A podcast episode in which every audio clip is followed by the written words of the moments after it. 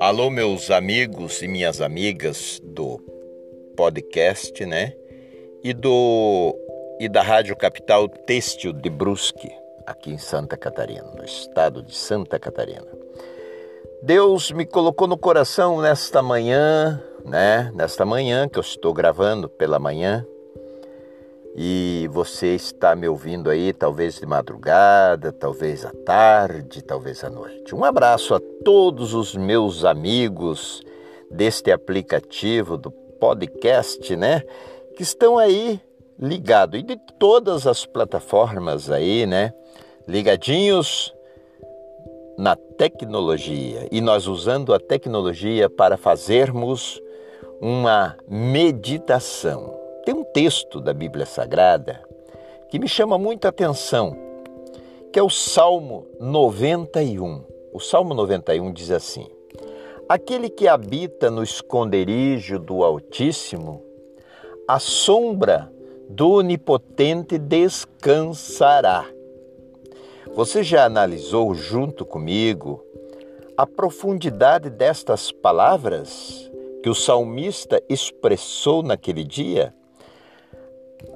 Aquele que habita no esconderijo. O que é o esconderijo do Altíssimo?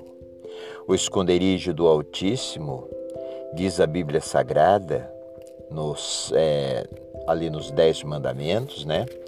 Amar a Deus sobre todas as coisas e o próximo como a ti mesmo.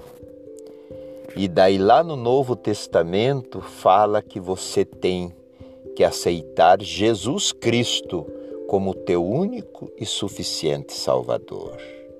E Jesus diz assim: Aquele que vier a mim, de maneira nenhuma lançarei fora.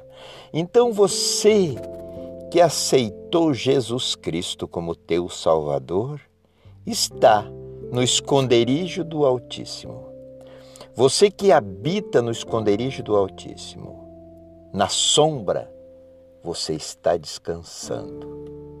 Sim, nós às vezes reclamamos dos problemas da vida, das atrocidades, das coisas ruins que acontecem na nossa vida, mas se esquecemos de entrarmos no esconderijo do Altíssimo, de vivermos a paz, de descansarmos na Sua sombra.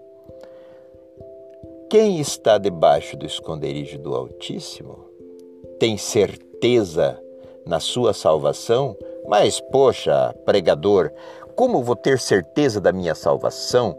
Sim, você tem certeza da tua salvação desde o momento que você creu em Jesus Cristo. Aceitou que ele nasceu da Virgem Maria e aceitou que ele foi enviado por Deus, o Todo-Poderoso, Deus Pai, Criador dos céus e da terra, para morrer em nosso lugar, para nos dar a salvação. E é por isso que nós cristãos, que aceitamos Ele, que cremos neles, não somos santos, somos pecadores, somos homens sujeitos a falhas, mas cremos no único suficiente Salvador das nossas almas. Deus te abençoe, Deus te guarde, Deus te dê um dia muito abençoado, uma noite abençoada, um final de semana abençoado ou uma semana abençoada. Aleluia. Deus te guarde, meu querido, minha querida. Em nome de Jesus. Amém. Thank you.